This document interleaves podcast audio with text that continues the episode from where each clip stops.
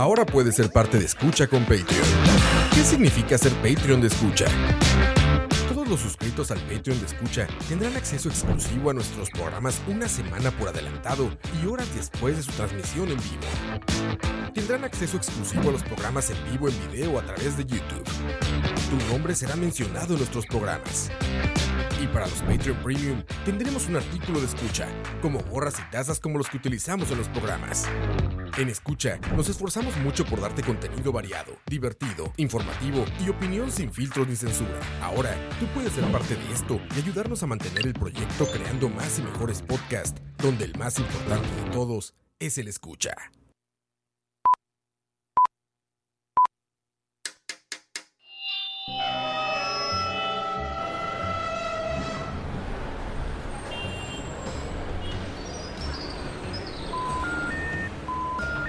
Detrás del audio, un viaje a través de la música, efectos, ambientes sonoros, en fin, todo lo relacionado con la producción sonora en el cine y la televisión. Detrás del audio. Quítese. Es un detrás de cámara, pero de audio.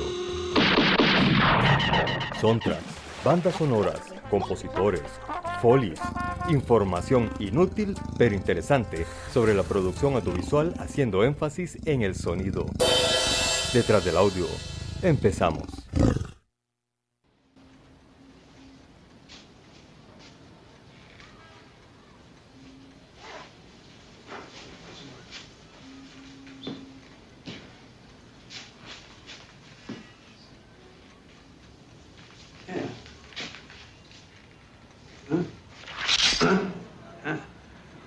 Than you. Saw you coming, you fuck. Shit heel. I'm standing here. You make the move. You make the move. It's your move. I'll try it, you.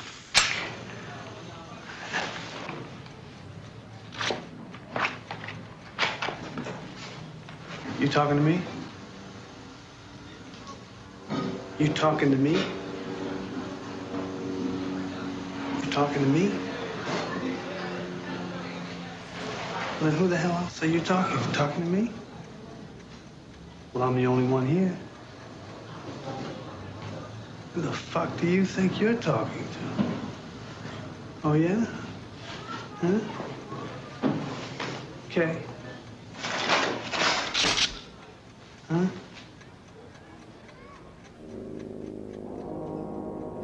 Listen, you fuckers, you screwheads. Here is a man who would not take it anymore. who would Buenas noches a todas las personas que nos acompañan acá en Detrás del Audio. Alexander, el dictador de este podcast, les saluda. Sí, me trae un poco. un po- la, la- la emoción, la emoción. te- doy permiso que lo hagas otra vez. Repetir. Y no, si no quiero que. Y si no quiero que. Exacto, y todo, o sea, la- que, que hablamos del- en el programa, ¿verdad? Que la actitud se queda en la casa, ¿verdad? No, no, no. Yo, yo soy siempre en todo lugar. Bueno, Alejandro, el charlatán del podcast, les ¿El acompaña. qué? ¿El qué? A ver, decilo otra vez, a Es que me ver. pusiste nervioso, no me vas a Te intimidé, te intimidé. Exacto, exacto. You're, you're- you're a funny guy. Ah, viste ahí lo que estoy metiendo, ¿verdad? You're funny. Bueno, eh, iniciamos con un extracto de una de las mejores películas del gran director Martín Scorsese. O Scorsese. Scorsese. O Scorsese. Scorsese. Y resulta ser. Scorsese. Scorsese, sí, él, es un, un score. Él es un score. Bueno, es una buena pregunta que vamos a descubrir en el transcurso del programa. Hoy, En estas la tres horas de la, verdad- la verdadera historia oculta de Martín Escort. este, esta película era Taxi Driver y es una de las escenas icónicas de él en las que el personaje está ensayando de enfrente del espejo Ujú. Y está tratando de ser intimidante. Entonces Talking pregunta. ¿Are you talking to me? Are you talking to me? ¿Verdad? Entonces, es- esa es una de las escenas Y- más y- icónicas de esta gran Y película. una anécdota sobre eso es que esa escena no estaba en el guion, esa escena no existía. El mismo guionista dice, yo no tenía ese diálogo hecho. La inspiración para Robert De Niro de hacer eso Ajá. vino porque unos días antes él había ido a un concierto de Bruce Springsteen. Ah, vaya. Y en el concierto todo el mundo le, le gritaba, The Co- Boss, The The Boss, The Boss". The Boss. Ajá. Y entonces él, como siendo humilde, él le decía, Are you talking to me? Entonces Ah. a él le gustó esa idea, ¿verdad? Como esa Ah, reflexión. bueno. Y la aplicó en la película.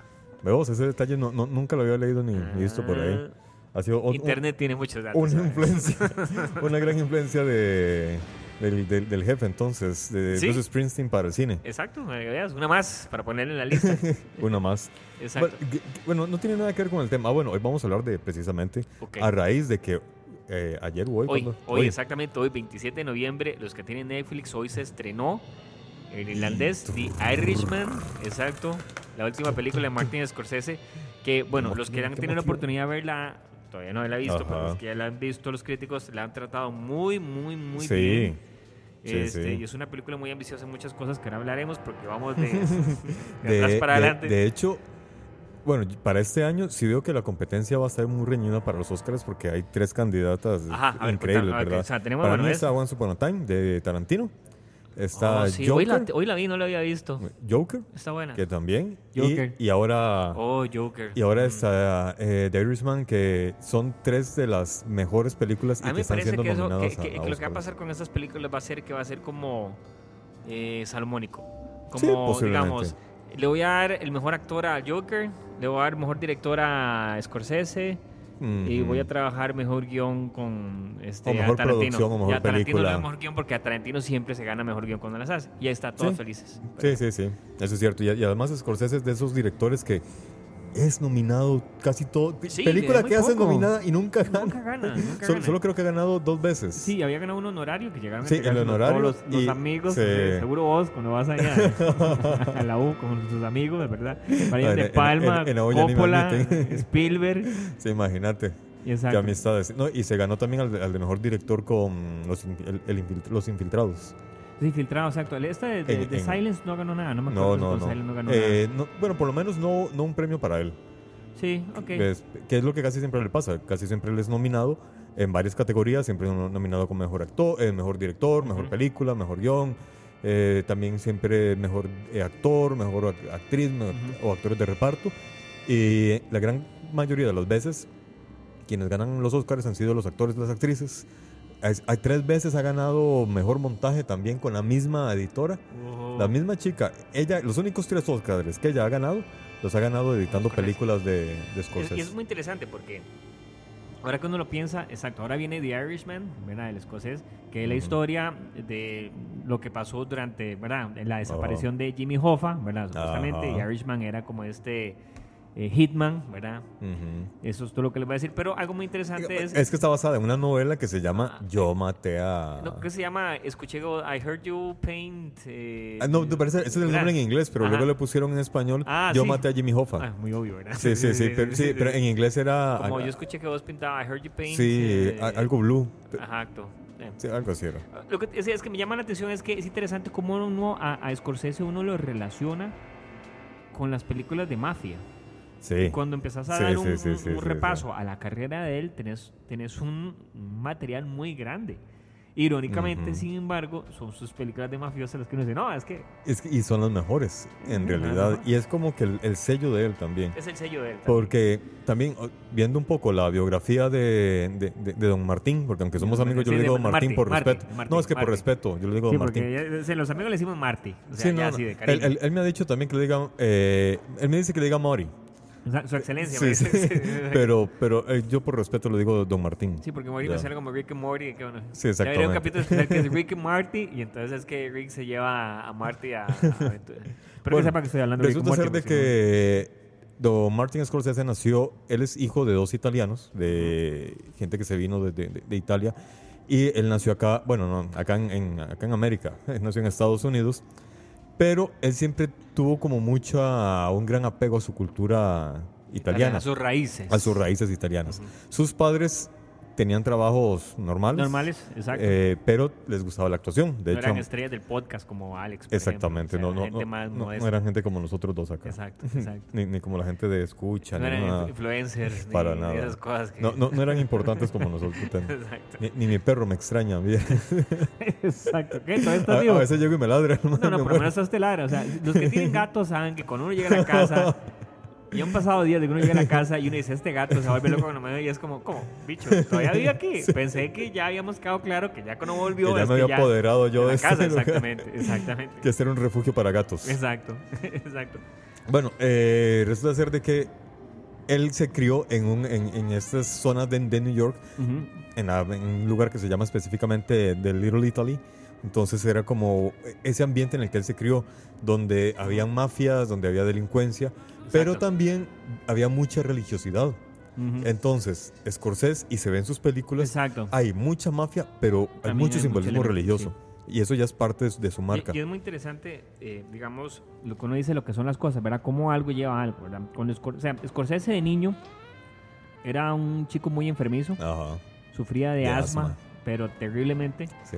Pero a raíz de eso, al no poder hacer ejercicio ni nada y pasar tanto tiempo en la casa, los hermanos y el papá se lo llevaban al cine Sí. a ver películas. Sí, sí, sí, sí. Y de hizo ahí, fan. de ahí, exacto, de ahí nace el amor de él de hacer películas por lo mismo. Entonces, eso dice, qué interesante. O sea, Sí, sí. entonces tal vez yo que me quedo en la casa y no hago nada, tal vez eso algún día me va a servir de algo. Es que la gente no Podría ser entiende. un o sea, exacto, o sea, exacto. Es que hay que tener visión. ¿verdad? Bueno, imagínate lo- los gamers que ganan millones de dólares. ¿De qué hacen? Jugar. Sí, Solo jugar y de ahí está, ahí está su éxito. exacto. Este, bueno, Bueno, ahora. Eso es un buen punto. Que dicha que, que Scorsese no es de esta época. Porque entonces Scorsese con nada más Ah, lo que hemos tenido es, gamer. es un gamer. Hubiéramos tenido Hubiéramos a Martín perdido Scorsese ahí en, en LOL jugando, jugando LOL. y no hubiéramos tenido Exacto. ni Goodfellas. Exacto, y el equipo la de él última- seguro de, de gamers se llamaría The Wise Guys, una cosa así, porque es esta pandilla italiana de gamers, A ¿verdad? la puta. Es que- Sí, sí. De Corleones. Somos la banda Corleones.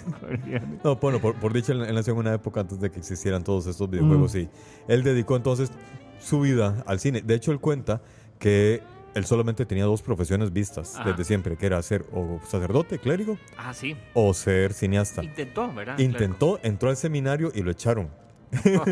Por, por matón. sí, ¿Eh? lo echaron por matón.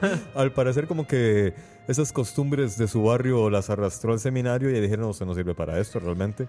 Y entonces se dedicó al cine y ahí, por dicho, le fue muy bien. Exacto. Todos esos conocimientos precisamente de, de- Exacto. de las mafias En- en- en el no sé cómo se llama Instituto de Cine en Nueva York, no sé, estoy inventando el nombre, voy a poner Instituto de Cine en Nueva York mientras encontremos el nombre que es, ¿verdad? Ok.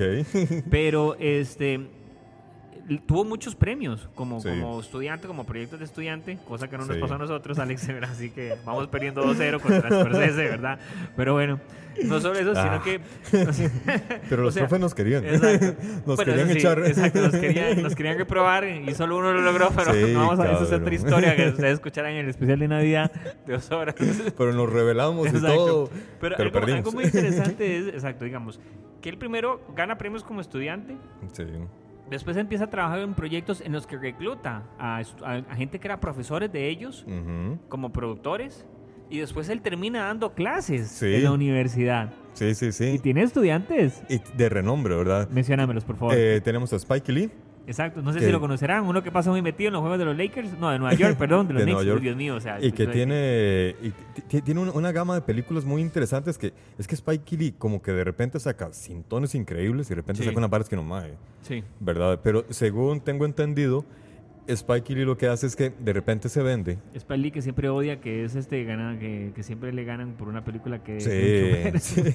Ese es otro con mala suerte. Exacto, Pero es, que, pero, pero es que Lee saca una película buena ya una vez cada cierto tiempo. sí. Es que por lo menos Scorsese sí es muy constante en la calidad. Sí. Bueno, Porque- bueno, ha tenido, eh, que de hecho, entre su carrera con uno lo ve, ha tenido sus bajas. Pero sí, pero- Pero yo creo que las bajas de Scorsese es cuando él trata de ser experimental. Es que eso es lo que uno le reconoce. Y, y por lo que estuve leyendo, una de sus primeras películas falló, o sea, falló más que La todo en lo económico, ajá, Nueva York, pero Nueva York. er- era porque seguía los consejos de, de otros productores Sí, que, sí. que le decían más bien, hace plata. sí. En cambio, hubo un productor que dijo, no, mae, haga el cine que usted sabe hacer. Y es precisamente a partir de, de ese momento en el que él comienza a desarrollar su, su, su propia, su propio sello y comienza a Y, y muy hay que darle mérito, por ejemplo, a, a gente como Robert De Niro, que Robert De Niro lo apoyó mucho cuando Sí. él estaba, digamos, o sea, no apoyarlo, con él, sino que realmente lo motivó. Porque es que la relación de Scorsese y De Niro, la relación de Scorsese con Harvey Keitel, que es Con uno de los Keitel actores que tienen desde la universidad. Ajá. O sea, es Y, verdaderamente. y- con De Niro es vacilón porque ellos pudieron haber sido amigos desde la infancia. Mm, Porque vivían, vivían en el mismo barrio. No. Lo que pasa es que como Scorsese era enfermo, Ah, él no, no, no, no salía a jugar con los demás niños. es como Unbreakable esto, ¿sí? Exactamente. Exacto, Mr. Entonces, Glass y- se, se- se toparon más adelante. Se- fueron vecinos, no, no, no, casa, por- no casa a casa, Pero sí eran, digamos, pudieron haber compartido el mismo grupo de amigos. Exacto. Pero como Scorsese de, solamente pasado del cine, de la familia, iglesia, la casa. y Después uno fue entonces- de los Bonano y el otro era de la otra Sí, familia. exactamente, pero al final se casaron. Ah, no sé, no era ese. Y fin. Eso sería el programa. Eso, exacto. Bueno, Bueno, si y el otro- puede cambiar los finales a todo, yo también puedo cambiar los finales. Y sí, Sí, también. El, y el otro director, que este sí es uno de los que yo admiro muchísimo, o sea, Spike Lee también lo admiro mucho, Exacto. pero a este lo, lo admiro más, es a Oliver Stone. Que Don Oliverio Piedra. para Don Oliverio Piedra. para los del barrio. Para los del barrio, Don Oliverio Don- Piedra. Don Oliverio Piedra en Hollywood se hace llamar Oliver Stone. Exacto. Stone, Y- no Stone. sí, es- sin la D al final. Exacto, sin la D al final, por favor, ese es otro. Que un personaje que se llame así, Oliver Stone, y el tipo pasa pegado toda la película. Oh, mira, lo podríamos desarrollar. Exacto. Eh, Podría ser un personaje déjalo, detrás del exacto, audio. Exacto. Scorsese, si estás oyendo esto, lo siento, lo pedimos Ya, ya, ya. primero. Está patentizado por nosotros. Exacto, exacto. Nosotros dictamos aquí. Él. Bueno, resulta ser de que Oliver Stone también fue uno de los alumnos de él. Oliver Stone, para los que no le hayan oído mencionar, él tiene un cintón que se llama Pelotón, que es con Charlie Sheen cuando era Exacto, joven. Exacto. Estaba apenas iniciándose en las drogas y la prostitución. Exacto. Entonces tenía una super carrera como y una actor de las muy primeras películas de prometedora. Johnny Depp también. O sea, de- Ah, de- sí, sale Johnny Depp de jovencísimo. cameos ahí, exacto. Sí, como de 17. Bueno, Willem Dafoe también, Sale también sí, que pero- es una escena súper icónica la sí. de Willem Dafoe. Que de hecho es la él, él es el afiche de la Exacto. película. Y ha sido Eh, remeada en más de cualquier secuencia de película. y en todas las comedias del En todas las planeta. comedias. Si han visto Tropic Thunder ahí, verán. en la versión de Stiller. Tropic Thunder. Exacto. Pero bueno, Bueno, la pasada me di cuenta que Oliver Stone, entre las múltiples trabajos que ha hecho, Ajá. porque aparte de ser un excelente director, que también tiene sus altas y sus bajas. Oliver Stone es más político, es lo que hay que Sí. entender, o sea, digamos, eh, lo que a él le gusta la parte de la política, pero por ejemplo, que él también es un excelente guionista, ujú, un muy buen guionista. sí. Y entonces, una de las... Me estaba aquí ajustando el señor electrónico aquí. una de las cosas que a él le, le gusta, eh, que él escribió, que no Ajá. sabía, fue el guion de Conan el Bárbaro.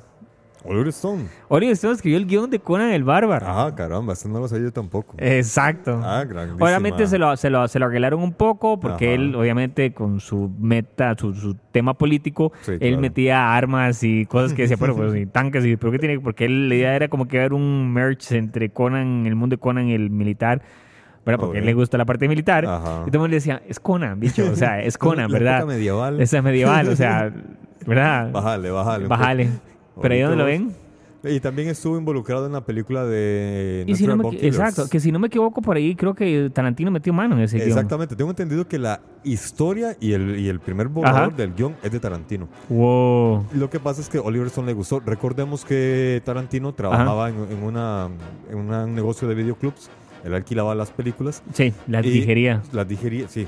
sí, él, él- Eh, él- él las analizaba. Sí. Y tenía una gran ventaja y era que él entabló conversación o relación con muchos directores porque él les recomendaba películas. Ah, y una de las personas que llegaba a visitar el local donde trabajaba Tarantino era precisamente Oliver Stone. Oh. Y le gustaba mucho la forma como Tarantino hacía resúmenes o, o eh, esquelas de las películas. Y es que algo muy interesante, es un paréntesis de Scorsese que vamos a hablar, pero de Tarantino una cosa que me gustó ahora de, de Once Upon a Time in Hollywood Ujú. Es como él, por esa experiencia, ese conocimiento que él tiene, ver tantas diferentes, cuando él recrea las, Ajá. las secuencias, ¿verdad? Porque en la película él recrea diferentes tipos de series, de películas, Ujú. ¿verdad? Como él hace como su tributo a todo ese tipo de Ujú. estilo de dirección, él la recrea muy fiel. Él verdaderamente tiene un conocimiento muy grande de cómo- del ritmo, de la edición. ¿Verdad? El tipo de acting que se da en cada uno de ese tipo de De secuencias, los ¿verdad? encuadres. de los de encuadres. todo. Sí, sí, Eso sí. yo se lo reconozco mucho. Incluso eso se ve en, en todas sus películas. Ajá, O sea, de- ajá. el- cuando él hace homenaje al, al western, se ve muy bien los encuadres Sí. americanos, Exacto. eh, los, los movimientos, to- todo. Cuando se mete más en el, en Ujú. el cine negro, pues también es muy fiel a ese tipo de, de arte. Eh, bueno, de hecho, Tarantino es una persona de quien debemos conversar también largo y tendido. ¿verdad? Exacto. Pero Después, ahora- pero es sí. que Scorsese. Pero ahora estamos con, con Scorsese. Bueno, eh, además de su genialidad como director, Scorsese también tiene como una, una, una facilidad para conquistar mujeres. Sí, ¿cuántas veces se ha casado? Cinco. Cinco veces. Cinco Y veces. tiene tres hijas. Como que Él, él atina a las mujeres. No tiene le voy a decir cuántas veces me he casado yo, porque exactamente Scorsese me gana en muchas cosas, pero... Como estábamos diciendo ahora, que he tenido más contacto físico con la policía que con las exacto, mujeres. exacto, con las mujeres. El tema. Ellos, la policía me conoce más a fondo. bueno, Conoce este, mis intimidades. Martín Scorsese, además de, de tener grandes películas, como bien mencionaba Alejandro, también ha tenido ciertos fracasos. Bueno, Y- cierto, sí, sí. Sí, cierto. De nuevo, no pero yo, yo, yo lo que conozco es lo que vamos, que Scorsese tiene esos fracasos, pero es por la porque le gusta de pronto salirse de Sí, la norma. Sí, sí, completamente. Pero hubo una época en la que, ay, no recuerdo el nombre de, de la película, hubo una película en la que él cuando la terminó le fue tan mal económicamente. Le fue Nueva mal York, todo. Nueva York. Nueva York, Nueva York. Nueva ah, York, Nueva York. Porque él la trató de hacer muy improvisada. Ah, ves. Y lo único que la gente recuerda de esa película es la versión de New York, New York de Frank Sinatra. Correcto. Eh, lo- Era Robert De Niro y Liza Minnelli. Exactamente. Resulta ser de que él entró en depresión y él pensó que era la última película que le iba a dirigir sí. en Hollywood. Él, de hecho, la, la- ojo la frase que es un poco, po- bueno, es bastante triste. Él, des- él decía, "Y- eh, Hollywood o la cocaína o las dos juntas Ujú. iban a acabar con mi carrera. Qué chico. Digo, digo, digo, perdón. Digo, o sea, yo quisiera eso yo. O sea, yo quisiera que esa fuera el epitafio así en la tumba mía, ¿verdad? O sea, digo, o sea, eh, Hollywood, o sea, decir, perdón, o sea, Sí. me mató Hollywood, ¿verdad? no el pinche este Ah, mae cruzando la. Bueno, no. No, no. Pero No, es que él, él sí enfrentó un cero severo sí, eh, eh, caso era- de adicción. Y es que aparte de eso, como decimos, o sea, la película no funcionó. Venía experimentando un divorcio. Sí. Que aparte de eso, bueno, uno de sus múltiples divorcios, yo creo que ya era, ya esto es como el quinto, ya. Es como. eh. Creo que en ese momento iba por el segundo el Exacto, entonces no es tanto, exacto, la parte económica, Ajá, este, ahí donde entra la parte de la droga, cierto. Ahí es donde entra De Niro, y De Niro le dice, papillo, deje la coca, Ah. haga como Maradona, deje la Sí. coca, cámbiese por Pepsi. ¿no? ¿Nunca viste ese anuncio? Había un anuncio, había un anuncio, no sé si se acuerdan, había un anuncio que era Maradona sosteniendo una Pepsi, y decía, así como Maradona que dejó la coca, cámbiate a Pepsi. Nunca lo vieron, es que era buenísimo. Lo voy a buscar. Anda, búscalo, me parece. Pero es mentira. No, no, no, bueno, bueno, le dice, le ¿Has dice. visto los últimos videos de Maradona hablando? Sí, no, no, no, sí, no. es que yo no sé si Nunca ya. tomó Pepsi. Nunca tomó Pepsi, nunca dejó, nunca dejó la. Eh, eh, Scorsese le ofrece entonces eh, De Niro hacer este, que le ayuda a hacer Raging Bull, Ajá. que es donde hacen Raging Bull. Y es cuando el mundo le da vuelta y todo comienza a prosperar. Que de hecho en esta, en Raging Bull, es cuando se gana su primer, eh, bueno, una película se gana el primer Oscar en edición, Mm, que ya les digo el nombre. Es una amiga de él también desde, desde que estaba en la universidad. Y ahí es interesante porque es donde ellos traen a Joe Pesci. Y, Ajá. y tras eso, Joe Pesci es una historia muy divertida también. Bueno, divertida, ¿verdad? Eh, la divertida es eso que hablamos de que la comedia es una tragedia a largo plazo, ¿verdad? Pero bueno, en ese momento igual Joe Pesci, él básicamente él se estaba retirando de, de- de la industria. O sea, ¿En él había serio? hecho un par de horas de teatro y había hecho un par de películas que, o sea, no habían llegado a nada. Pero casualmente, una de las películas que él hizo la vio De Niro. Y a De Niro le Ah. gustó la actuación de Joe Pesci. Entonces De Niro le dijo a Scorsese, para esta película tenemos que contratarlo a él.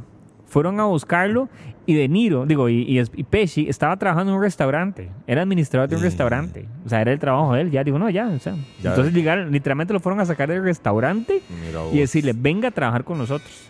Mira vos. A mí me pasó algo, o sea, guardando las grandes diferencias del caso. O sea, te pasó al revés. Estabas en el cine y te dijeron, andate al restaurante a trabajar. Se acaba de desocupar un, un puesto ahí de Para administrador. serte sincero, no, yo, yo, yo, yo trabajaba en un call, en un call center y me dijeron, mae, no desperdicie su vida acá. Exacto. Entonces de ahí, y me mandaron de barrendero. es interesante porque yo también trabajé en un call center. Eh, Yo creo que todos en algún momento tienen que trabajar en un call center en la vida porque eso te da un sentido de humildad, te da un, un- un conocimiento de te da mundo. de comer porque- te da de comer. Es Porque a veces, increíble. desgraciadamente, la producción llega momentos en los que, en los que uno tiene que pulsearla bastante. Exacto. Pero, pero- pero vean, o sea, si hasta, si hasta, si hasta Scorsese en algún momento sintió que no le iba a servir, Sí. ¿cómo no va a sentir uno lo mismo? O O sea, todos tenemos esperanza. todos tenemos esperanza, todos tenemos un New York, New York y estamos esperando nuestro Raging Bull. Esa va a ser la camiseta que voy a hacer, ya está patentada. Bueno, Gracias. entonces, sigamos con los datos curiosos de Don Martín. Don Martín. Ok, no sé si esto es importante, tal vez decirlo me hace gracia, pero eh, un dato muy curioso de, de, de Scorsese es que a él le gusta en la mayoría de las películas castear a la mamá, por ejemplo, Ah, sí. los papás. Es que los papás son actores. Eso es buenísimo y son súper naturales. Sí, sí, no, y han salido en varios de sus trabajos. Que es- bueno, hay un documental, de hecho, eh, que es sobre el- su cultura italiana y salen sus papás. Ujú, En Taxi Driver sale uno de los dos, no recuerdo cuál. Ajá. Y, y en otra película salen los dos también, Ujú. pero son como extras, nunca los En Taxi Driver es interesante porque incluso Scorsese sale ahí, él es él, él- Ajá. él sale en, el- en, el- en uno de los taxis, él es un personaje que él le, le- le conversa al principal a Travis que él tiene pensado matar a la esposa porque no sé qué, es un papel súper fuerte. Ajá. Y es irónico porque Scorsese no era el, pl- el- el- o sea, él no tenía planeado hacer, sino que simplemente el actor que tenía que hacer ese día la grabación canceló porque estaba enfermo, entonces de, Eh, lo hago yo.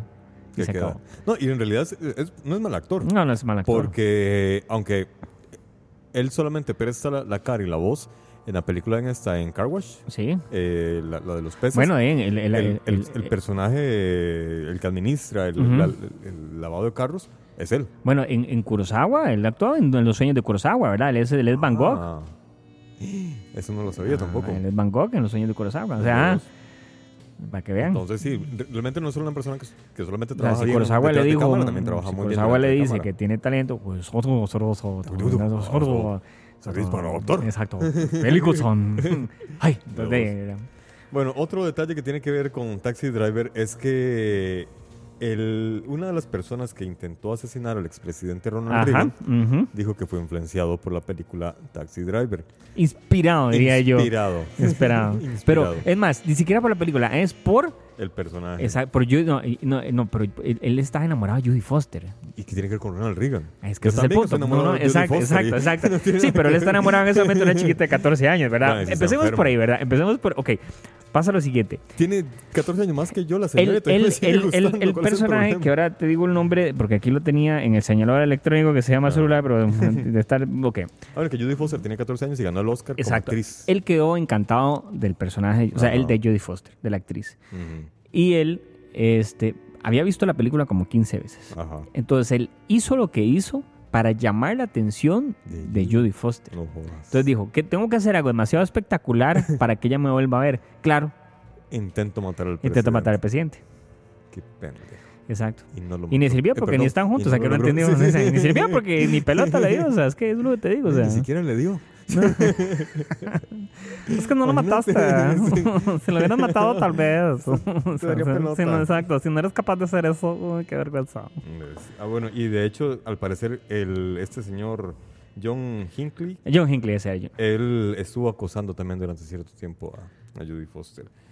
Este, Otra carrera que exactamente que, que sale a través de... sí, eh, es más, porque él le ayudó a Robert De Niro, ¿A René Niro? le ayudó también a Joe Pesci, A Joe eh, Pesci. le ayudó también a, Bueno, a Harvey Keitel hablábamos. a Harvey Keitel Y también, pues, Judy Foster, a exacto. Judy Foster, y hubo una película, eh, algo de, de- de Alicia en las Maravillas, o Alicia dormida en, en las Maravillas, Ah, sí. Eh, Alice doesn't live here anymore, creo que se llama. Exactamente. Eh, en ella, él no ganó nada, pero oh, la historia de esta película es muy curiosa porque la actriz tenía el guion, lo que no tenía era quien la dirigiera. Cuando se presentó, creo que a la Warner Brothers, ellos le dijeron, aquí tenemos un director muy bueno. Y ella dijo, pero es un niño. Este, es- es- este cabrón acaba, sea, Ujú. le, le acaban, le acaban de quitar los pañales. Eh, la productora dijo, no, tranquila, confía en él. Ella confió en la productora, hicieron la película. Él no ganó ningún premio, pero ella sí ganó el Oscar a la mejor actriz Exacto. gracias a, a esa película. Entonces, 1975 es el, el- ese año de la exactamente, película. el 75. Y ahí también esta actriz ya comenzó a ver con diferentes ojos, ya, ya, ya hizo ojos de, de coqueteo. Exacto. Mentira, mentira. Ok, y es interesante porque, entre otras, eh, o sea, es que Scorsese tiene la ventaja de que a él lo han buscado mucho. O sea, porque Ujú. Tenés a Paul Newman, que también lo buscó para El color del dinero, Ajá. que era la continuación de The Hustler, si no me equivoco. Sí, ¿verdad? sí, sí, exactamente. Y, exacto, él dice, ese es el director que a mí me sirve por el estilo que él tiene. Lo llaman y es, de nuevo, o sea, Pero también es que él con, con to- todo el trabajo previo que él viene teniendo, Correcto. por ejemplo, con Main Street y luego lo que hizo con... ¿Cuál fue lo que hizo después? Bueno, es más, antes de hacer el color, el color del dinero, él hizo este, Hizo el este el rey de de la, Woodstock. ajá, hizo el rey de la comedia Hizo también. el rey de la comedia, entonces él ya venía dejando un, un sello de un cine bastante oscuro, ¿verdad? Dark, bastante sí. sí, exactamente, bastante dark. muy entonces urbano también, él tiene un también. cine muy urbano. Es la influencia de su, de su biografía. Que es interesante porque en esa época hay dos personas que tenían un cine muy urbano, pero tenían perspectivas muy diferentes. Tenías a Martin Scorsese, que es esta parte dark de la ciudad, ¿verdad? Esa, esa- ese tipo de gente que vive en las calles, ese mundo. Y tenés otra persona como Woody Allen, que Woody Allen te, te muestra este cine urbano en Nueva York, Ujú. pero él te muestra esa vida, esa comedia romántica, sí, esa sí, cosa sí. light, ¿verdad? Ese, las ese- esos preocupaciones enredos, las, otras, preocupa- sí. las preocupaciones, ese- esa neurótica que es vivir en la ciudad, pero no... Sí, sí, sí. El rey de la comedia es muy interesante porque el rey de la comedia tiene este personaje interpretado por Robert De Niro, Ujú. que él está obsesionado con ser una persona, ¿verdad? con conocer a un De- host de un sí. talk show y al final lo secuestra. Es interesante porque esta película inspira, entre otras cosas, una película que ustedes, ustedes están ahorita muy familiarizados, que es la de Joker. Exactamente. De hecho, es parte de... Pero es que en teoría, o inicialmente, esta película Joker la iba a dirigir Scorsese. Claro. Entonces imagino que por ahí esa idea que él fraguó anteriormente Sí. en, en el, en The Comedian, entonces la, la trajeron a Al- colación en esta y otra eso que decís ahorita de, de películas que iban a dirigir y se dirigieron y no se dirigieron, algo muy interesante, no sé si me voy a adelantar o no, pero ya no me importa. no me interesa nada. Ya me adelanté. Ya se me adelanté, exacto. En el 2019, que se adelanta como 20 años. No, creo que para 1991, Ajá. este, que fue cuando Scorsese sacó Cabo de Miedo, eh, Cape Fear, Mm. Cabo de Miedosos, dijo Los Simpsons, ¿verdad? Sí. De ahí viene, de ese famoso. Cabo de Miedo originalmente iba a ser dirigida por Steven Spielberg. Ah. El proyecto que tenía Scorsese en ese momento era la lista de Schindler. ¿Qué fue Schindler, exacto. cambio? Scorsese dijo, yo no me siento cómodo dirigiendo esta película porque esta película debería dirigir un judío, Claro. ¿verdad? Y Spielberg dice, yo no me siento en este momento con ánimo para dirigir una película de un psicópata. Scorsese que sí tiene Exacto. psicología de psicópata. ¿Qué te parece si cambiamos? Entonces ellos Ah. acordaron y se intercambiaron la dirección de las películas y entonces cada uno agarró otro proyecto, el Mira proyecto vos. del otro.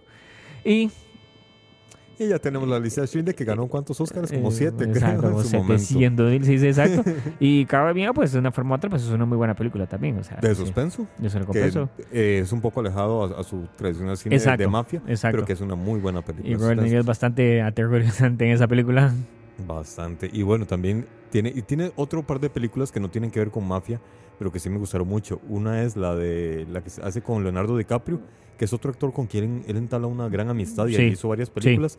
Me refiero a esta película en la que es en un, mani- en un, en un psiquiátrico. Ah, sí, la de The Shorted Island, la isla Es- misteriosa. la isla misteriosa, Ujú. que también se sale del ámbito de, lo mafioso, pero que sí te envuelve en un aura psicológico de misterio. Sí, Y hasta el puro final te das cuenta. que el, que el hombre, Sí, sí, te das cuenta la verdad. que el ¿verdad? mayordomo es el asesino. Exactamente. El mayordomo es el asesino. Exacto. Entonces me, me pareció genial.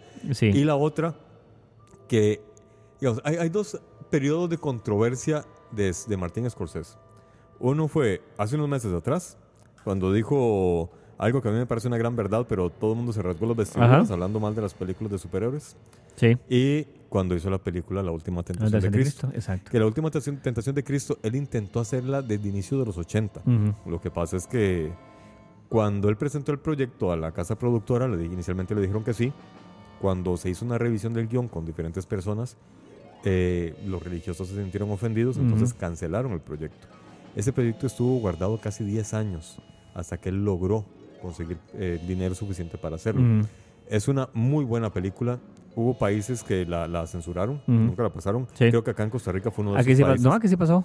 En, en- en esa época. Es que yo la Sí, vi milagrosa. Ah, sí, no tenemos años, pero milagrosamente sí pasó aquí. Ah. Sí, no sé, pero que en Costa Rica aparentemente ¿qué la dice? oficina de censura es un poquito más Pero- flexible. Pero sí, pero sí hubo países donde no, no la total, pasaron. Ahora, total. no entiendo por qué. Porque en la película no en ningún momento ponen mal la versión religiosa. Creo que era por el tema de, de los deseos que él tenía con María Magdalena, creo que era esa parte. Ah, es que él, o sea, bueno, ¿vos la viste? No, Sí, la sí, es que sí, sí. Creo, no sé, me estoy, tío, si me equivoco, cuando él lo bajan de la cruz, entonces que él se va a vivir su vida normal, los que no la han visto salado, ya les cagué toda la historia, pero en verdad. Este, esto es un tara, esta es la primera, esto es como lo que hace Tarantino ahora con sus películas, pero esto es lo que hacía Scorsese. Pero, pero es que al final fue un sueño Exacto. de Jesús. Pero exacto, lo que él hubiera gustado que fuera. Exactamente. Entonces él cuando se baja, él lo que hace es que se va a buscar a María Magdalena y dice, mira, Al carajo vamos a hacerlo, soy tuyo, nena. Solo te salva vos y Exacto, la exacto, y listo, y eso es lo que está claro, como digo, como Jesús va a ser así, es una barbaridad, si eso es todo va en contra de lo que él es, Le quitaron lo humano. es de quitar lo humano. Bueno, pero en la, en la misma película se ve que Jesús en realidad nunca se bajó de la cruz, sino que murió. Eso fue como en ¿Qué? es la parte de él donde él está ¿Cómo? alucinando, No me contaste al final, güey. deseando no haber muerto ¿verdad? o Exacto, no estar en ese exacto, lugar. que ese es el punto, ¿verdad? Le, le hace ese eh, elemento humano de, hey, Sí, sí, sí. Igual ya, ya se la había comido toda, ya se iba a morir, ya no había más remedio. nada de remedio. Y, Otra con la que eh, tuvo mucha polémica fue con Kundun, que era la película que tenía que ver con el Tíbet, con, con el Ah, Dalai Lama. sí. Que obviamente, pues entonces hubieron todos los conflictos y él, obviamente, él es uno de los que no puede ir a, a, a China. a China. Pero Exacto. el problema fue más con China, no fue Exacto, un no problema contigo. moral. Exacto. Sino que un problema problema político. No sé si... Y, ten- ha, ha tenido, pero digamos que, que no, no, no enfrentamientos tan directos, pero sí ha tenido problemas con los gobiernos estadounidenses, porque él es un gran crítico de la Ah, pensé que sí, porque es un gran hijo. No, no, no, no. porque es un gran hijo. No, no, es un gran crítico de, de la política expansionista militar de, de algunos gobernantes estadounidenses, por no decir todos. porque- Exacto, exacto. Yo como, "Mm, de algunos, qué, qué bonito, qué por elegante. Por no lo, decir absolutamente qué todos. elegante porque- lo supiste, la, la, la, la Sí, es que de repente dice, ay no, es que Obama le ganó el Nobel de la Paz. Mis huevos. Por Dios, o sea, eso es algo que nunca Fue entenderé, el pero presidente bueno. que más bombas. El- fue- ha sido el premio Nobel que más bombas ha tirado en un Pero país. bueno, la vez pasada Pero estaba en un documental y me di cuenta que un premio Nobel de- que se había dado de, de medicina, eh, eh, como en 1940 y pico, se lo dieron al tipo que inventó la lobotomía. Entonces usted dice mucho de, Ah, de verdad de que... Que a veces no tienen buen juicio. Exacto, ¿verdad? Y bueno, y hace poco eh, Martín Scorsese dijo de que las películas de superhéroes, específicamente las de Marvel, así, Exacto. No son arte, no son película. Eh, mucha gente salió a protestar. Exacto. El CEO de, de Walt Disney lo criticó. Toda la gente de Marvel. Toda la gente de Marvel, los actores. Yo sí le doy la razón, sinceramente. Ahora, yo veo los consumos, la- las películas de Marvel, las consumo, las disfruto, Exacto. pero dentro de mi criterio no es arte. Ahora, Para no mí, quita que exacto. sean buenas, o sea, a mí me entretienen y me gustan. Las considero buenas películas, pero sí siento que no son arte y le doy la razón. Sí, es que yo creo que Scorsese. Como él es una persona, y eso sí lo tiene muy claro él, él trabaja mucho en la construcción de los personajes, Claro, en sí, desarrollo. exacto. Entonces es algo que en este tipo de películas no vas a ver. Para ¿verdad? nada. Es más sustancia, ¿verdad? Más caldito que, que, que Sí, sí, sustancia. sí, es que en, en las películas de superhéroes, en todas, el bueno es bueno y el malo es malo. Exacto. No, no, no, no es, y el ser humano no es así. El ser humano en realidad tiene matices. A veces bueno, a veces malo, a veces mutan, de repente Exacto. nacen buenos y se convierten en unos hijos de puta. Ven, y, y- y precisamente los grandes directores, cuando escriben sus guiones, saben desarrollar ese tipo de evolución en los personajes. Y eso no lo vemos. Sí, Ya, ya con solo eso, que, que no encontramos en, en las películas de superhéroes, ya es un punto menos. sí. Luego, eh, hay otro gran detalle que a, a menos, a, mí- a mí sí me gusta tomarlo mucho, muy en cuenta. El cine, por una parte, es ciencia, técnica, y por otra parte es arte. Las películas de superhéroes tienen mucha, mu- mu- mu- mucha tecnología, increíblemente cantidad de tecnología. La gente que hace esos diseños son grandes, son artistas increíbles. Esos diseños 3D, las explosiones, todo lo que ustedes quieran, ellos son artistas. Pero ey, a la hora de armar un producto total, no deja de ser una película eh, súper estructurada en cuanto a su dinámica. Sí. Y ya sabemos de que lo- el bueno va a ganar, ¿verdad? Ya, ya sabemos de que, es más, la estructura es muy fácil. El bueno al inicio pierde la primera batalla, entra un, un periodo de, de- de- de- de análisis y Exacto. ojalá atraer bueno, eh, nu- nuevos compañeros, la batalla final y la gana el bueno. Exacto. Es Así como. se basa. eh, bueno, es que no sé, es que si comento esto voy a spoilear a los que no vieron Terminator, pero de acuerdo al box office que hay, nadie lo vio, así que no. así que eso significa Nadie que nadie, nadie le interesó ver Terminator. Entonces no me importa. Miller, el director de Terminator, él tuvo mucho conflicto con James Cameron porque James Cameron es muy controlador en los productos de él, y más que este es como el hijo de él, ¿verdad? Sí, claro. Pero en esa discusión que tenían es, por ejemplo, eso que decís vos, ¿verdad? O sea, James- o sea, Tim Miller dice, pero ¿por qué tenemos que volver a recurrir otra vez a esto? Que viene Terminator, lo tiene que perseguir y vamos a luchar, al final ganan los humanos y el Terminator Sí. pierde. Mm. Y entonces él decía, pero, entonces él, él lo que quería era que fuera diferente, que por una vez ganara el Terminator, era el final que él quería. Y entonces el, el, el Cameron le decía, pero ¿cuál es el sentido de tener un final así? Y entonces el, el, el Tim Miller le decía, ¿y pero cuál es el sentido de volver a repetir el mismo final una y otra vez en todas las sagas? Sí, exactamente. O sea, ¿dónde está la ganancia? Pero ahí lo que sale a reducir es que deja más dinero. Es que James Cameron es un cabrón. Además que, de... no, que no quiere, que no sueltas. Sí, sí, sí, sí. Es que dinero, claro. James Cameron es, es un rey Midas, es un carajo que hace plata, mucha plata. Pero más que nada lo hace por la parte de la tecnología, ¿verdad? Sí, también. Ahora, yo no sé cómo lidiar con el Avatar nuevo, porque el Avatar nuevo para mí va a estar saliendo muy tarde, como 10 años después de lo que tuvo que haber salido. O sea, es decir, no, él no aprovechó sacarlo en su momento rápido Sí, y ya no sé si ahí va a tener el mismo impacto que va a tener. Y ahora, Avatar yo creo que tiene eh, amantes y detractores. Sí, Esas claro. películas hay gente que la adora y hay gente que la aborrece. Sí, y es que danza con lobos, pero en el espacio, ¿verdad? Es danza con voz, pero en el espacio, exactamente. Exactamente. Pero bueno, eh, otro día vamos a hablar de James Cameron. Eh. Pongan en la lista, no es que la de Tarantino, Sí. es nuestra colección de Pre- pre- directores. prefiero hablar de Tarantino que de James Cameron. En realidad no soy gran fan de James. O sea, para mí solamente Terminator 1. Bueno, Aliens. Aliens. Ah, Aliens, pero es porque el twist que le da, que es interesante, Sí. me parece. Pero para mí él es Terminator 1. Titanic. Ay, Dios. Yo me moría de la risa cuando estaba en el cine viendo esa Yo película. odiaba Titanic porque yo trabajé en el cine. Uno de los primeros trabajos en el cine fue proyeccionista. Yo proyecté, y, y estoy hablando en 1997-98. pues, eh. Y la película que más me tocó proyectar en toda la vida fue Titanic. Titanic la proyecté tres, cuatro veces al día y la película era tres horas y media. Uy. Y la película estuvo en este país desde febrero hasta mayo. Entonces hagan cálculo. ¿Cuántas, cuántas salía? veces- Ujú. ¿Cuántas veces a la semana ibas a proyectarla? Me To- tocaba trabajar unos seis días a la semana. No jodas. Entonces, o sea, ya al final me la sabía. O sea, si iba Sí, a la luz, me paraba al frente y se las actuaba. Miren, no, no se las voy a poner, o sea, voy a adelantar y se acabó. Les contaba la historia a todo el mundo. Exacto, ya, se hunde el barco y todos se mueven, ya. Qué playa. Sí, sí, sí, sí, sí. ¿Y Y qué más? Bueno, Scorsese, ok, interesante, otra cosa. Cuando Scorsese está haciendo El color del dinero, le llegan con un libro que se llama The Wise Guy, que a él le gusta. Le dice, aquí hay potencial para una película. Ujú. Esa película se convertiría en Goodfellas. Ah. De hecho, tengo entendido, digamos, todo el mundo adora y, y yo soy uno, uno de ellos. A mí me encanta El Padrino, sobre todo la segunda. Me gusta más la segunda Sí. que la primera, aunque la primera me gusta Estas mucho. películas extrañas donde la segunda supera a Sí, a veces. Pero Goodfellas tiene un encanto Claro. que me gusta más. Y ahora que estaba buscando información sobre eh, Scorsese, me encontré con que Goodfellas es catalogada la mejor película de mafias. Sí, claro. ¿Ves? Tiene, Y- tiene- tiene y- su... Sí, no, y precisamente es eso, o sea, el desarrollo de los personajes, cómo realmente están humanizados, son gente Sí. que te crees, que son gente que te puede... Bueno, aquí no, porque aquí no, no, no- se trabaja ese tipo de mafia, Exacto. pero realmente son personajes basados Sí, la mafia en personajes otro- reales. En, en otros lugares del gobierno. Sí, Digo, sí. ¿qué- qué- qué- cómo? ¿Qué? No, aquí la mafia funciona diferente. Si la mafia es la que te cobra impuestos todos los meses y lo llama IVA. ¿Qué? ¿Qué? ¿Qué? Exacto. Cualquier opinión. eh, es- Exacto. Este canal no, no representa las opiniones. Bueno, eh, otra, otra película que, les iba a mencionar que esta a mí me fascinó.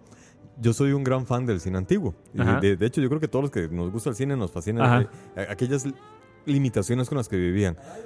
Una de las... Sí. Aquí- aquí Ron nos está diciendo la de Iron really, Man. o sea, Eso sonó como Spider-Man. Do you remember this really, really, really old movie? Iron Man. No, no, no. Este, eh, me refiero a que cuando el cine iniciaba, allá a inicios de los años 1900, hubo un mago que se comenzó a experimentar con las cámaras y se convirtió en uno de los padres del cine, que me refiero a Georges Méliès. Resulta ser de que eh, ya, eso fue a inicios de siglo, donde este Georges Méliès hizo esta película, La viaje a la Mm. luna. Si- muy- imagino que todos habrán visto esa escena, que hay Sí. una luna que tiene cara y un cohete le cae en un ojo. Bueno, esa es una película de Georges Méliès. Resulta ser de que eh, a este director se le han hecho muchos homenajes. Uno de, de esos homenajes es un videoclip de la banda Smashing Pumpkins Ajá. que sí, Tonight, Tonight, que precisamente es un poco la, la recreación de esa escena de la Ujú. película. Años después aparece una película que se llama Hugo, Hugo. dirigida por Martín Sí. Scorsese. La película es muy, muy buena. Yo lo odio.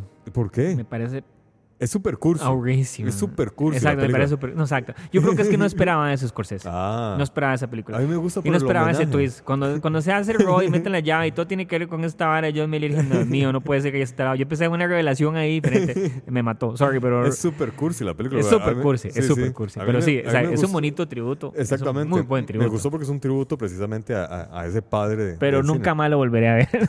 Exacto.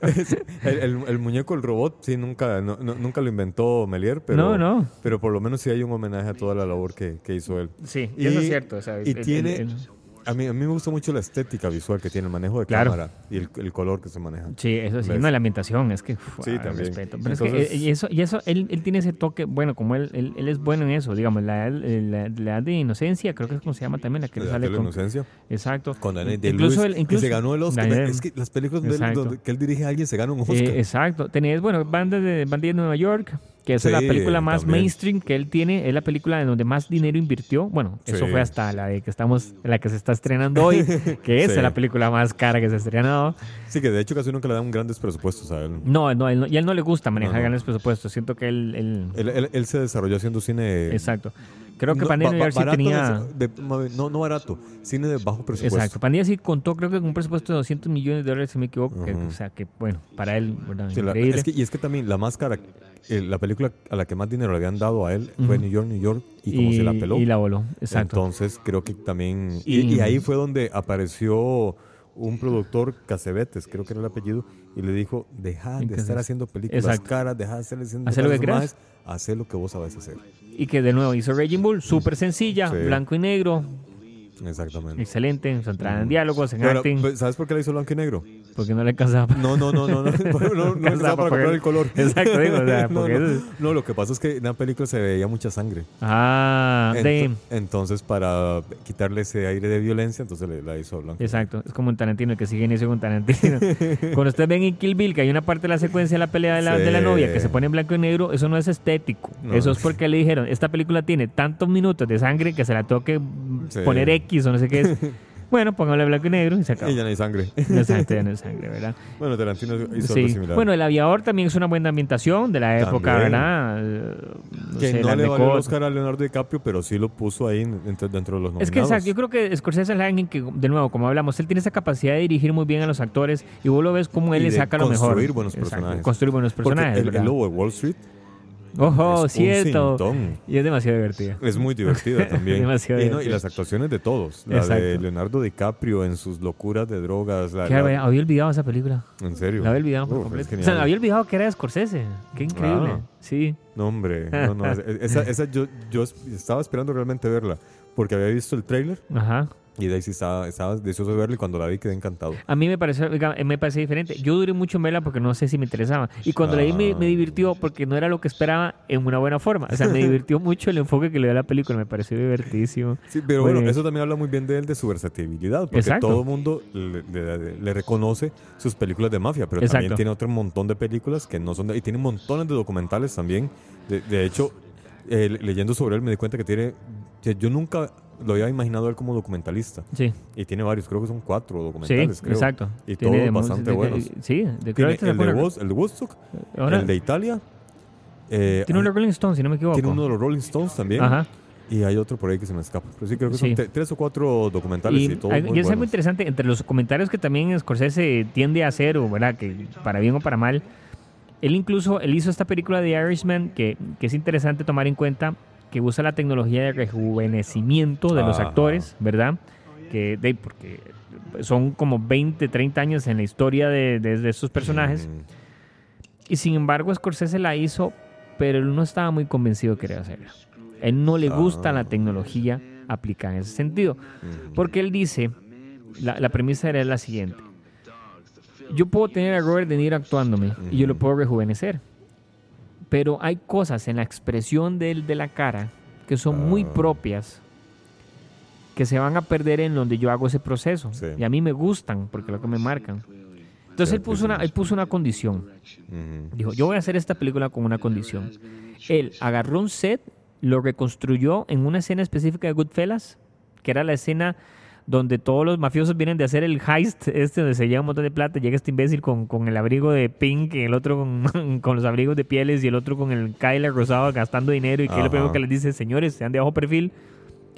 Vamos a hacer esa escena de nuevo, dice, dice Scorsese. Se traen a De Niro, le dicen, ok, reconstruyen el set, todo, todo, todo, todo, todo. Esto es exactamente, así es como le vendieron a Scorsese hacer el Irishman.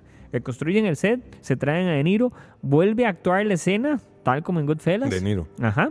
Y le dicen, si usted agarra este De Niro en esta escena tal como se la puse, y hace que esa imagen se parezca al, Good- al de Goodfellas, yo hago de Irishman.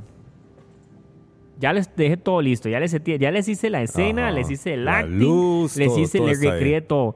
Ahora usted me tiene que poner que esa imagen se vea como este. Listo. Y lo lograron, Y por eso tenemos a The Irishman.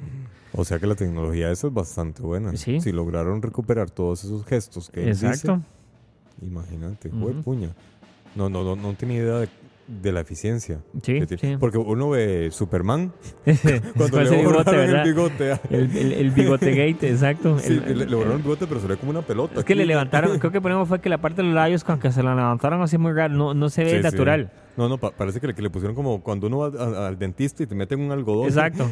Para, para- para Exacto. extraer algo. Así se Le ve. hubieran dejado como César Romero ahí, le pintan ahí blanco y entonces ya, o sea, Tal vez hubiera sido menos ridículo. No, hasta eso, es más, la gente lo que critica es que ni siquiera tenías que afeitarlo, más bien tenías que dejarle la barba, porque cuando Superman siempre resucita, él es un tipo el pelo largo y barbudo, se le hubiera quedado ¿Verdad que perfecto el personaje. Mira. Entonces, nada más tienes que dejarlo barbudo y ya, y que después nada más llegue y se rasure la barba, tiene que ir al otro lado y. y ya, y listo, ya lo tenías. Pero no, Superman con barba. Superman con Batman, ¿A cuando, Superman re- no, Superman no tiene barba. cuando Superman resucita, él, él tiene el pelo largo y creo que él tiene barba. ¿no? Igual, si lo hubiera tenido, lo hubiera servido. o sea, Los de Krypton, los, los de, ¿cómo se llama el planeta? los, cripto- de Krypton, ¿tienen barba? Kryptonianos. Yo pensé que eran lampiños. Sí, Krypton. kryptonianos. Yo pensé que eran lampiños.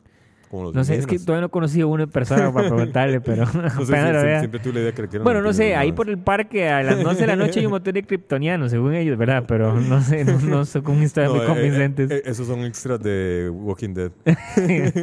Ahí los ves caminando como zombies. Bueno, ya se nos fue la, la- la- la hora, creo. ya, no sé ni cuánto llevamos. ¿Y yo cuánto llevamos ya? 51 10 minutos. 10 minutos. Pero ya se me acabaron los, la- los temas ¿Qué? de Pero ¿cómo se los temas? Pero, pero Scorsese tiene demasiados temas. A ver, con- mencióname uno, a ver. Ah, Scorsese. bueno, Casino. De Casino. Es más, Casino, él, eh, cuando él conoció al escritor de, mm, de, de Wise Guy, es Ajá. interesante, cuando ellos se reúnen, el escritor le dice, cuando se llaman para hablar por teléfono, entonces Scorsese lo llama y le dice, este es el libro que yo siempre soñé encontrarme, ¿verdad? Ah, Y el escritor le dice, esta es la llamada que yo siempre espero recibir, ¿verdad? qué bueno. Hicieron una gran junta y volvieron a trabajar juntos otra vez en Casino. Ah, qué bueno. En Casino. Eh, en Casino es algo muy interesante, ¿ves? Casino le, le, le- le- le brindó un reconocimiento a Sharon Stone como actriz, por ejemplo. Mm, Eh, Ah, Que, no o sea, exacto, que es algo que, bueno, si te sorprendes por lo mismo, o sea, uno Sí, esperaría sí, un premio de actuación de Sharon Stone, pero tiene su premio. tiene su ah. premio. Este, vamos a ver, él él tiene de, de mafia que podemos hablar. Tiene, Mira, de- en Goodfellas, eh, acabo de Ah, recordar ahora que lo leo, Claro. que eh, como extras sí. llevó mafiosos reales Ah, bueno. para darle mayor Eh, y, y a las eso, y, escenas. y- y está, y exacto, y es muy interesante porque creo que me acuerdo, era el famoso You Think I'm Funny, la escena esa de You Think I'm Funny, Funny How, Funny Like a Clown, este, Scorsese la metió de improviso, o sea, fue una improvisación que tuvieron este, Ray Liotta y, y Joe Pesci. Y viene de una... es de- otro constante también en de. Scorsese. Viene de otra anécdota que Joe. Pesci le contó a Scorsese cuando estaban grabando y él le dijo, vean, una vez que yo estaba en un bar y hice este comentario a un mafioso, el man no le hizo nada de gracia. Uh, Entonces él dijo, ma, usemos eso en la película. Pero entonces lo que pasó fue que él no metió la escena en el guion siquiera cuando la estaban grabando Ajá. y los únicos que sabían de esa escena ese día específicamente eran Joe Pesci y Ray Liotta. Entonces ellos improvisaron, pero al ser un intercambio tan tenso entre Ajá. ellos, el resto de los actores no sabían qué estaba pasando. Entonces de verdad, las reacciones que ellos tienen de incomodidad y estrés es porque ellos sienten que de verdad se van a medio matar. Qué buen toque. Exactamente. o Eso sea, hay que- eso hay que aplicarlo en nuestra siguiente película, dale. Exacto. Hablar solamente con dos personajes y exacto. decir, "Ve, van a decir eso, los demás no saben nada, Exacto. para dar mayor, ma- mayor eh, euforia a la escena. Exacto, mayor drama. Exactamente. Sorpresa. Eh, Bueno, otro de, los detalles de, de este gran director, y esto tampoco yo, yo- yo no me lo esperaba, digamos, en realidad cualquier ser humano puede ser o no supersticioso, pero una persona como él yo diría, no, qué raro, ¿verdad?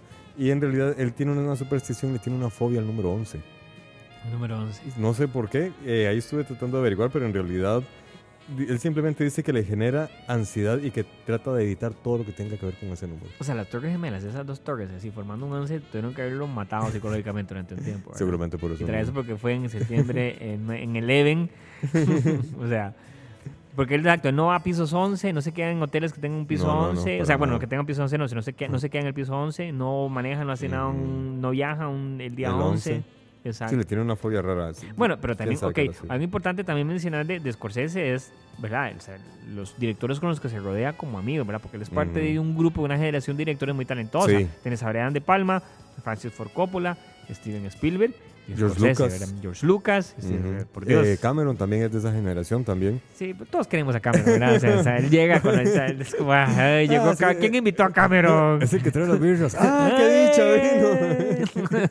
exacto. Sí, exacto. Pero bueno. y Scorsese es- el que trae las drogas. Eh, Scorsese. exacto. Y, y viene Spielberg, es el que trae las niñas. Ah, no. Uh, eh, eh, eh, ah, eh, córtale, córtale. En este programa no tenemos que comentar, no somos responsables. Pero bueno, y de hecho él es eh, miembro fundador de la asociación eh, que cuida lo- los, lo- los- las películas. La fundación de... Field Preservation. Exactamente, de preservación de, de- de las películas de Hollywood. Entonces sí es una persona que desde niño tuvo gran afición por el cine, no solo como director, sino también como preservador e historiador. Porque él, además de consumir mucho cine, imagino que es, es algo muy parecido a lo de Tarantino. La gran diferencia es que Tarantino eh, es autodidacta, en cambio Scorsese fue y se preparó formalmente. Sí. Sí tiene su título y todo. Pero ambos les gusta mucho rendir tributo a otro tipo de cine. Y entonces en, en, en Scorsese a veces se ven escenas que tienen que ver con el cine negro francés. A veces le gusta mucho también trabajar con el, con el, el movimiento italiano. No, no recuerdo cómo se llamaba el, el- el cine italiano de los 50s y 60s, pero entonces él también le gusta rendir homenaje a todo ese tipo de cine antiguo. Por eso hizo también la de Hugo, en homenaje a Melier. Entonces, sí es una persona que a pesar de, de su gran capacidad, ¿Ves? Hugo, Sí. Hoy olvidado a Hugo también. La había olvidado. La había borrado. ¿no? sí, sí, sí tiene esa humildad para reconocer la gran labor Sí. de otros directores. Eh, ahí, eh, digamos, él tiene sus proyectos. Hugo. Exacto. él tiene sus proyectos soñados que él es como que ha logrado. De los tres, de los tres proyectos soñados que él tenía, creo que ha logrado hacer dos. Uno es el de la tentación de Cristo, Y la otra es la de Gánster de Nueva York. Gasta en Nueva York. Creo que la tercera es una biografía, creo que es de Richard Pryor, la biografía del comediante Richard Pryor, Ajá. Que no ha logrado hacer. Mm. Eh, bueno, pero Y- ¿quién, y- le va, quién y- le va a decir que no es Scorsese? No, y viene una nueva película. ¿De Ya, ya por ahí leí que, que, que estuvieron, ah, que ya están preparando una nueva película. En la, en la que está ahorita en cartelera de Netflix, ve, ve qué interesante. perdón, utilizaron 300, hay 309 escenas y 179 escenarios diferentes. Ok, ahora, esta película tiene, tiene 160 millones Me parece que es muy interesante el conflicto que genera esta película en la industria y me parece que es interesante mencionarlo porque de cierta forma se pone en oposición con uno de sus grandes amigos, que es. Spielberg, ¿verdad? En el sentido de que The Irishman es esta película que se está estrenando en Netflix, se está haciendo el intento de que se estrene en ciertos cines, que en Mm. Estados Unidos, digámoslo así, hay que Sí, ser honesto, sí, la están saboteando. hizo- sí se hizo, pero en, en muy pocos Correcto, cines. exacto, ese es el punto, exacto. Ah. Lo hace muy poco porque se está saboteando la película para que la película no tenga proyección en Estados Unidos en, en cámara- en- en salas de cine. Este, presionan las grandes productoras están- que están en contra de Netflix, están presionando los cines, diciendo, bueno, si usted pone Ujú. The Irishman, no le va a traer Disney a fin de año. Digo, no le va a traer Star Wars a fin de año. No, usted escoge. Que, de- entonces, este... El libre mercado en su Claro. máxima expresión. Entonces, ¿qué es lo que pasa? Si The Irishman no, se es- no sale en el cine, no tiene una- un tiempo de proyección suficiente, no concursa en no los puede Oscars. participar exactamente. Y de nuevo, y por eso donde digo que va en oposición con Spielberg, porque Spielberg es un fiel, fiel creyente de que las únicas películas que tienen que concursar en los Oscars son las películas que se proyectan Sí. en el cine y que para él las películas de televisión como Netflix no es cine. Sí. Entonces Y tienes ahora- un conflicto sí. muy interesante, Sí, ¿verdad? porque precisamente Scorsese acaba de decir Exacto. que las películas de Marvel Exacto, no una son basura. artísticas, entonces sí, realmente se puso en una posición muy incómoda. Y son, de nuevo, y son dos grandes amigos, ¿verdad? Ahora, O sea, pero son- también Spielberg ya va a trabajar en Apple Plus. Es que, ¿verdad? Sea, le ofrecieron una bolsina y uno es de piedra. Diría Cross el payaso, ¿verdad? No soy de piedra. Ninguno de nosotros sería de piedra. Imagínate si llega Apple y te dice, mira, ya, ya, ya vi lo que dijiste, sé que estás Exacto. en contra del cine de televisión, pero quiero que hagas cine para televisión para mí. Exacto. Creo que va a entrar con una serie, no, no creo que Spielberg no va a entrar con películas, pero creo que va a entrar con series. con Claro, una lo que hago es que te vendes eso, ¿verdad? Digamos, en caso de Scorsese, tienes que darle proyección en cine, ¿verdad? Sí, sí, sí. Y bueno, desgraciadamente es, esta lucha se va a seguir dando durante algún tiempo más Aquí porque las grandes productoras como Netflix, Walt Disney y HBO Ah, están exacto. metiendo Para mí lo que va a pasar con esto es... Voy a poner un ejemplo que también no tiene mucho sentido, pero es un ejemplo tonto, pero cuando tenés el boxeo profesional y de pronto el boxeo a nadie le interesa porque empezás a tener la UFC, ¿verdad? Sí. Y entonces tenés esto Mixed Martial Arts, que es la forma en que no me interesa el boxeo, voy a empezar a hacer estas otras cosas y esto Ujú. jala gente. Sí. Lo que va a pasar aquí es que si los Oscars y ese tipo de entrega de premios no respetan este tipo de cine, vamos a empezar a tener un nuevo tipo de entrega de reconocimientos que a la larga van a sustituir a los Oscars Muy y los Oscars por culpa de ellos mismos van a desaparecer. Muy Porque no se van a adaptar. De, de hecho, eh, he leído y he conversado con varios productores y unos dicen de que el cine, que el- como tal, como salas de cine, no va a desaparecer porque a la gente le gusta la experiencia Sí. de ir y sentarse. Hay otros que dicen que no, que las nuevas generaciones cada vez valoran menos ese tipo de actividad, de, de- de no valorar el cine como actividad social, Sí. sino como simplemente un mero entretenimiento. Entonces, ahorita yo, considerando ambas opiniones y viendo lo que veo en la calle, estoy 50 y 50. Exacto. Es que, y claro, y- Re- y realmente porque- desconfío de las nuevas generaciones. ¿Y, y, se- y qué es lo que pasa? ¿Pero por qué estás vos 50 y 50? Porque vos sos alguien que está en el medio. Sí. Te tocó exactamente vivir los, dos, tan- los dos puntos. Y me gusta, a mí, a mí sí me gusta sentarme en un cine y disfrutar la película. No, o sea, es, más, Por- por- algo tan simple como, por ejemplo, o sea, a veces a vos te invitan a ver una película y la película te la ponen en una laptop de 13 Sí. pulgadas Sí. y la ven tranquilos y yo do- sufro. Yo sufro. Para mí una película tiene que verse en una pantalla de cierto tamaño y ojalá tener unos parlantes para ver ese surround, porque así, así- De- de, nuevo, ¿por qué? Por ejemplo, yo trabajé en el cine muchos años, Sí. o sea, yo necesito tener este surround, Puta, necesito tener dice, pantalla. Yo trabajé en el cine mucho más. Exacto, en, en el Hasta me- cine, me- en el cine acomodando gente, ¿verdad? Y poniendo la película, ¿verdad? Que Eh, yo trabajé en la industria del cine hace muchos años, ¿verdad? Así como lo decís, pues, Es- este tema exacto. viene de, de. Bollywood, weón. Exacto, viene este de Bollywood. bueno, exacto. Viene de Porneywood. Exacto, de- bueno, De Bollywood. eh, de eso, o sea, esas historias se las contaré algún día cuando me permitan historias de un editor porno, ¿verdad?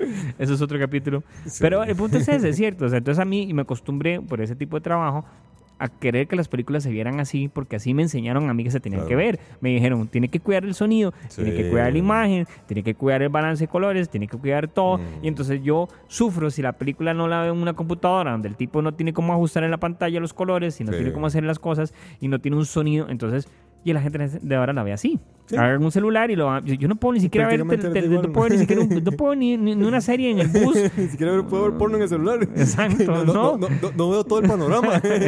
no sé. Entonces, esas son las Se cosas. todo como muy apretado. Pero a eso vamos. sí, sí, sí, ciertísimo. Entonces estamos en una época de transición. Y bueno, vamos a, a ver qué, qué, qué nos dice el señor tiempo, a ver si las salas de cine se conservan o todos nos Eh, veremos exacto. confinados a ver televisión en nuestras propias salas de habitación. ya, no, ya no en las salas de cine, sino en las salas de habitación. Exacto. Y bueno, ahora sí, nos vamos por el carajo. Nos Ya. vamos al carajo. Muy bien. Nos vamos para el Main Street. Alexander Sosa se despide. El dictador del. Eh, solo quiero decir Alexander Sosa se despide ya. Sa, sa, no tienes por qué decirme qué, qué- no- que decirme qué decir. Es que está, aquí está el guion. Aquí está. Sí, pero yo mando, yo rijo. yo- Exacto. Bueno, Alejandro, el charlatán del podcast, que, que ya empieza así a meterme. Por favor, Por favor, ayúdenme. Sálvenme. Señor Don Marty. Esperemos que el, eh, el doctor Manhattan venga a rescatar a, a Allen- eh, a Alex. Buena serie Dale. ese Watchmen, veanla, Sí, interesante. está buenísima. Me gusta mucho la forma que está escrita, le pusieron mucho cariño y mucho Sí, respeto. no, HBO le está metiendo mucha plata a la producción. mucho, mucho respeto. Eh, Eso sí creo que es una gran diferencia entre HBO y Netflix. Sí, Netflix me- mete mucha plata produciendo por cantidad. por cantidad. que necesita cantidad para Pero competir. HBO hace unas cosas increíbles. son largometrajes. Y la calidad visual, el Sí. audio, todo, todo está muy bien hecho. Bueno, ahora sí, nos largamos entonces. Adiós.